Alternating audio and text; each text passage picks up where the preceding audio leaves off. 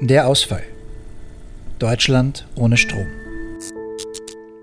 Ein Podcast der Hochschule Ansbach. Folge 2. Energie.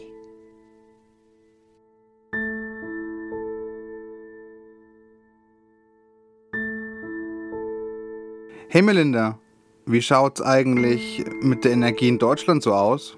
Hey Erjan, ja, das wirft folgende Frage auf. Welches Energiesystem oder welcher Energieträger wird in den nächsten Jahren eine besondere Rolle einnehmen? Ah, okay. Und du weißt da schon genaueres, oder wie? Ja, ich kann jetzt schon mal vorab sagen, dass dezentrale Energieversorgung und Wasserstoff großes Potenzial haben. Das will ich doch hoffen. Wieso? Naja, man stelle sich vor, man würde niemals von Kohlekraft und Kernkraft weggehen. Okay, und was wären dann die medizinischen Folgen? Die Energiewende in Deutschland ist ein heißes Thema. Öffentliche Diskussionen, Proteste und Organisationen zeigen das geballte Interesse daran. Deutschland soll nachhaltig Energie gewinnen und von den fossilen Energieträgern Abstand nehmen. Gerade zu Zeiten des Klimawandels soll das zur Reduzierung des CO2-Ausstoßes führen und damit den Klimawandel aufhalten. Aber ist das wirklich der einzige Grund? Heute geht es um Krankheit, verkürzte Lebenszeit und den langsamen Tod, wenn wir nicht bald handeln.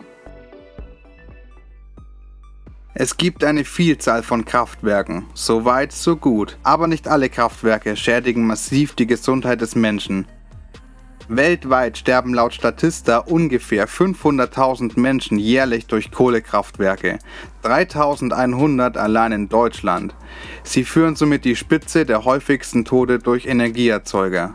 Den letzten Platz belegen die Atomkraftwerke. Sehen wir uns doch einmal an, warum Menschen überhaupt durch Kohlekraftwerke sterben können.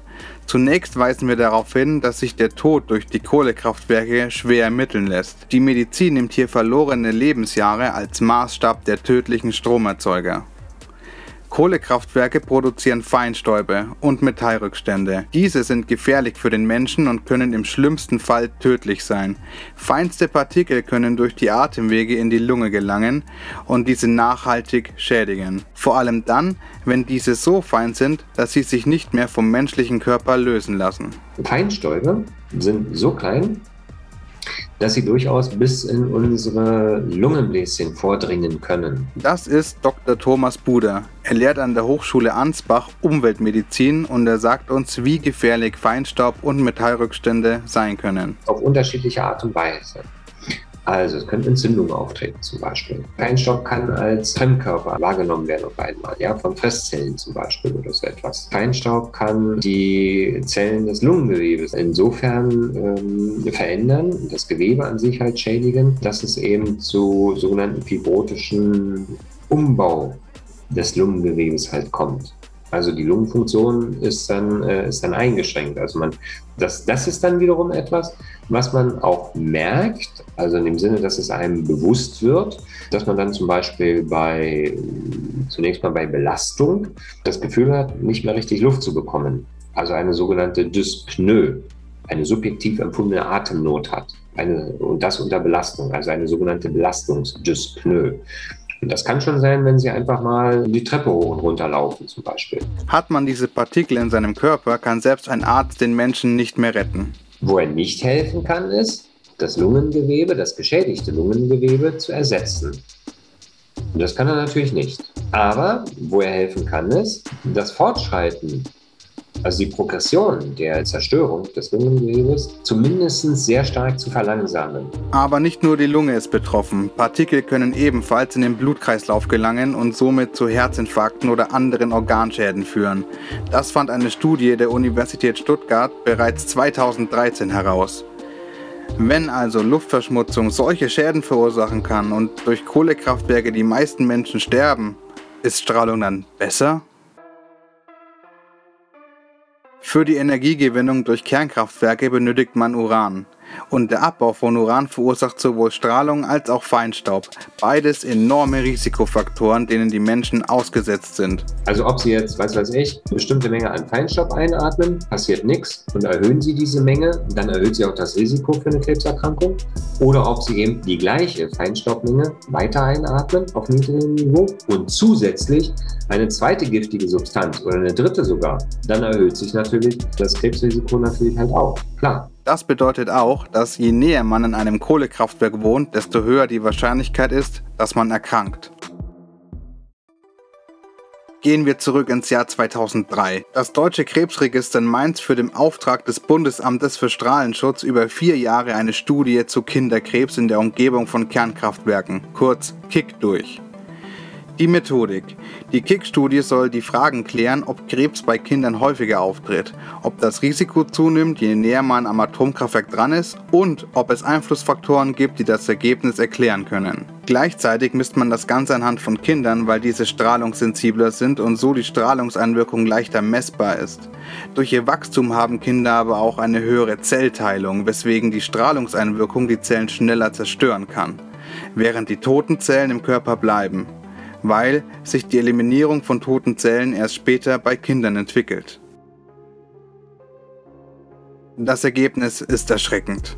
Kinder in der Nähe eines Atomkraftwerks erkranken häufiger an Krebs als Kinder, die nicht in der Nähe eines Atomkraftwerks wohnen. Die erhöhte Wahrscheinlichkeit beträgt 60% und bei Leukämie sogar 120%. Der Grund dafür ist, dass Kernkraftwerke nicht die Strahlung zu 100% abschirmen. Beide Arten der Energiegewinnung können massive gesundheitliche Schäden verursachen und sind aus medizinischer Sicht nicht sinnvoll. Ist das nicht Grund genug, umzusteigen?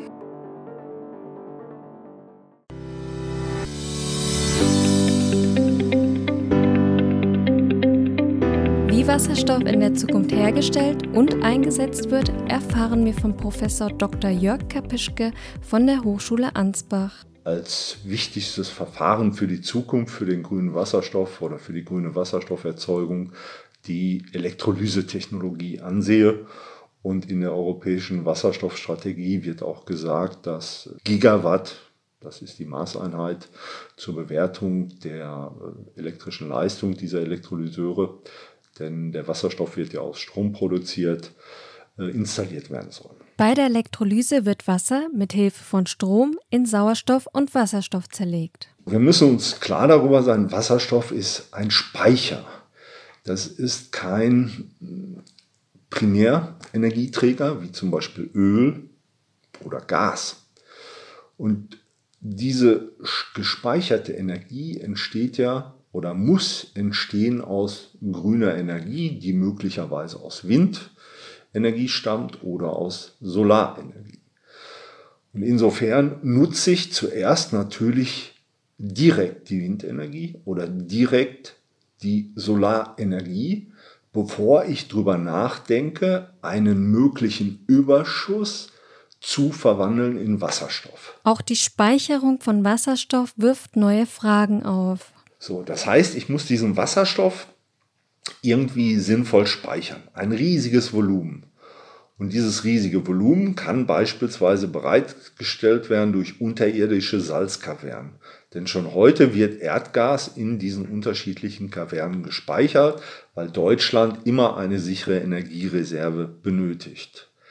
Das heißt, wenn der Wasserstoff erzeugt ist, muss er mit Hilfe von Verdichtern, Kompressoren in diese Salzkavernen eingebracht werden. Das ist eine Möglichkeit. Äh, eine andere Möglichkeit ist, dass ich den Wasserstoff in die vorhandenen Erdgasnetze hineingebe. Eine weitere Möglichkeit ist, dass man ein separates Wasserstoffnetz, das nur für Wasserstoff genutzt werden kann, aufbaue. Wasserstoff kann unterschiedlich eingesetzt werden. Es gibt vier Sektoren. Das ist die Industrie, das ist die Energieerzeugung, das ist die Wärme und das sind Gebäude. Und in diesen vier Sektoren wird entweder eine stoffliche Nutzung gewünscht oder eine energetische Nutzung. Die energetische kann sein Strom, Wärme, Kälte. Und überall kann ich den Wasserstoff einsetzen.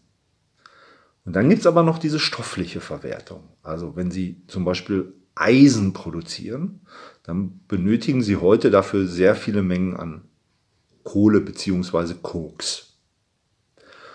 Und in Zukunft wird die Kohle und der Koks durch den Wasserstoff ersetzt.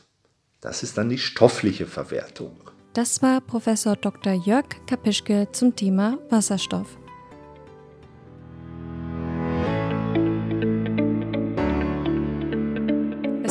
Dezentrale Energieversorgung in den nächsten Jahren bedeutsam für uns sein wird und was die Gründe dafür sind, bekommen wir zu hören von Professor Herr Gerd Heilscher von der Technischen Hochschule Ulm. Die treibende Kraft ist Klimawandel und man wir reagieren langsam, aber eines dieser wesentlichen Lösungsansätze sind regenerative Energien. Man, wir haben Wasserkraft, das nutzen wir schon sehr, sehr lange, lässt sich aber nicht gut ausbauen. Wir haben Windenergie seit vielen Jahren äh, jetzt hier in Deutschland und auch weltweit. Und ich glaube, einer der wesentlichen Punkte jetzt gerade aus Blickrichtung Deutschland ist natürlich, dass wir versucht haben, jetzt schon seit Anfang der 70er Jahre und dann ganz intensiv mit äh, 1990 so, äh, wo es dieses erste 1000-Dächer-Programm gab, dass wir gesagt haben, wir nutzen diesen Solarstrom. Im Jahr 1990 setzte das Bundesministerium für Forschung und Technik das 1000-Dächer-Programm in Gang. Am Anfang übernahm der Staat 70 Prozent der Investitionskosten von etwa 4000 PV-Anlagen. Ich bezeichne das als unseren größten Beitrag zur Entwicklungshilfe. Mit diesem 1000-Dächer-Programm und in, im Schritt danach mit dem Energieeinspeisegesetz haben wir ja mittlerweile über 50 Gigawatt an Photovoltaik, aber auch über 50 Gigawatt an äh, Windkraftanlagen mittlerweile. Und wir haben damit, insbesondere in der Photovoltaik, haben wir die Preise so weit reduziert, dass sich diese Technologie jetzt weltweit einsetzen kann. Durch den Anbau wird der Strom in den Ortschaften erzeugt und verbraucht. Diese Kraftwerke, ob das eine Windkraftanlage ist und insbesondere wenn es eine Photovoltaikanlage ist, die sind modularer. Ja, ich kann die viel kleiner bauen und sie funktionieren. Ja, und dadurch äh, kommt diese Dezentralität ins Spiel. Durch die Nutzung von Windkraftanlagen, PV-Anlagen, Wasserkraft, Biogas und Wasserstoff entsteht ein vielfältiger Energiemix.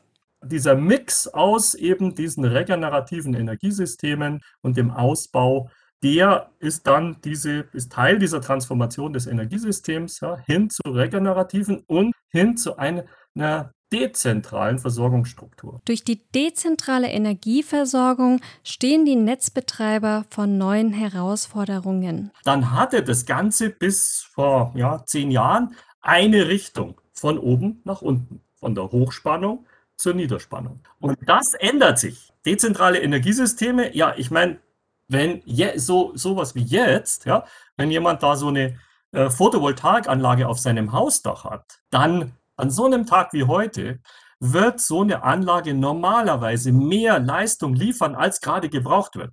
Ja, und dann geht dieser Überschuss einfach in dieses Stromnetz. Und da fängt es jetzt praktisch an. Natürlich wird der in diesem Stromnetz verbraucht, aber die Möglichkeiten dieses Zusammenspiels, ich habe mehr als ich brauche, ich will das abgeben äh, und an anders will ich vielleicht was zurückhaben, das muss man von unten wegdenken. Mit intelligenten Messverfahren können mehr Informationen über den Zustand des Netzes gewonnen werden. Und wir untersuchen ja solche, wir haben solche Netze, wo bisher keine Information war. Ähm, dort sind wir reingegangen und haben dort Messungen aufgebaut, um kennenzulernen, was in diesem Niederspannungsnetz, in so einem Ortsnetz wirklich passiert. Und merken zum Beispiel, wir haben hier einen Ort, das ist Hittistetten, und dort gibt es ein, ein, kleines Dorf und dort ist an sich schon die Zukunft angebrochen, wie wir das in vielen anderen Orten, denke ich, in Zukunft haben werden. Auch dort sind erst die Hälfte der Dächer belegt, aber eben schon die Hälfte. Dort kommt übers Jahr mehr Strom von den Dächern, als dort gebraucht wird für die privaten Haushalte, für die Landwirtschaft, die es dort gibt, aber auch zum Beispiel für eine äh, Saftfabrik. Und wenn wir aber jetzt nicht die Jahressumme anschauen, sondern jeden Tag reinschauen, so wie heute, wenn die Sonne scheint, ja, dann ist es halt so, dass im Moment dort viermal so hoch die Leistung zurückgespeist wird, als was die maximale Last in diesem Gebiet war. Das heißt, wir müssen dann die Auslegung dieses Netzes von der Einspeisung her machen. Bevor das Netz ausgebaut wird, gibt es noch die Option der Regulierung. Ich muss da genauer reinschauen. Ich muss messen und ich muss das zweite eben auch steuern. Wenn zu viel Einspeisung kommt, ja, dann muss ich vielleicht auch abregeln oder diesem Haushalt sagen, also klar, dein Hausanschluss kann 30 kW. Und du hast da auch ein Dach, auf dem Dach eine Anlage, die würde jetzt gerne richtig einspeisen. Aber das Netz hält es jetzt im Moment nicht aus. Und genau dasselbe haben wir umgekehrt am Abend. Ja, die Sonne ist jetzt untergegangen, die Leute kommen heim, stecken alle ihr Auto ein. Dann wird das auch nicht gehen. Aber man kann diese Ladung eben reduzieren. Ein intelligentes Messsystem wäre ein Smart Meter, das in einigen Haushalten bereits verbaut ist. Aber erstmal sind es diese Smart Meter, die wir einbauen, mit denen wir dann kommunizieren. Dort können wir jetzt jede Viertelstunde oder jede Minute könnten wir Daten dort erhalten, dann, wenn solche Smart Meter eingebaut sind, und würden erstmal besser wissen, was passiert in diesem Netz. Doch das Stromnetz soll in der Zukunft durch Smart Grid noch intelligenter werden. Wir reden von einem Smart Meter Gateway, ja, und wir reden viel über Smart Meter. Eigentlich geht es um ein Smart Grid Gateway. Es geht dann eben in der zweiten Linie, neben dem, dass wir da Werte bekommen und abrechnen können, geht es eben auch dann eben um dieses Steuern, um das Kommunizieren. Wenn wir dann wissen, dort gibt es einen Engpass, dann wollen wir dort auch eine Meldung zurückgeben oder auch irgendwo aktiv eingreifen. So ist auf jeden Fall vorstellbar, wie ein dezentrales System in Zukunft funktionieren könnte. Zu hören war Professor Gerd Heischer zum Thema dezentrale Energieversorgung. Wenn uns also unsere Gesundheit und unsere Umwelt am Herzen liegen, dann müssen wir umdenken. Kohlekraft verursacht Umweltverschmutzung, Krankheiten und den langsamen Tod. Atomkraft ist durch die Strahlenbelastung keine Option. Was allerdings hilft ist, ja, der Ausbau von erneuerbaren Energien, ein intelligentes Stromnetz und eine dezentrale Energieversorgung. Das ist ein Schritt in ein ja, nahezu klimaneutrales und sicheres Energiesystem. Mit diesen Worten verabschieden wir uns. Danke fürs Zuhören. Sie hörten Der Ausfall. Deutschland ohne Strom. Ein Podcast von Studierenden der Hochschule Ansbach. Folge 2 wurde produziert von Melinda Bajramovic und Erjan Yildiz.